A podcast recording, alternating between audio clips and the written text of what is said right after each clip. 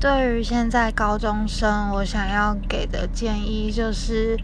如果你还不知道自己未来想要做什么的话，你就培养一个你自己的兴趣，不管是唱歌、跳舞、弹吉他，任何事情，就是持持续你那个兴趣，因为之后你上班会很乏味、很枯燥啊，你可以用你那个兴趣，然后解决很多。就是忧郁的时光啊，或是什么的，而且你搞不好你那个兴趣你做久了，就会变成你的专业，不一定。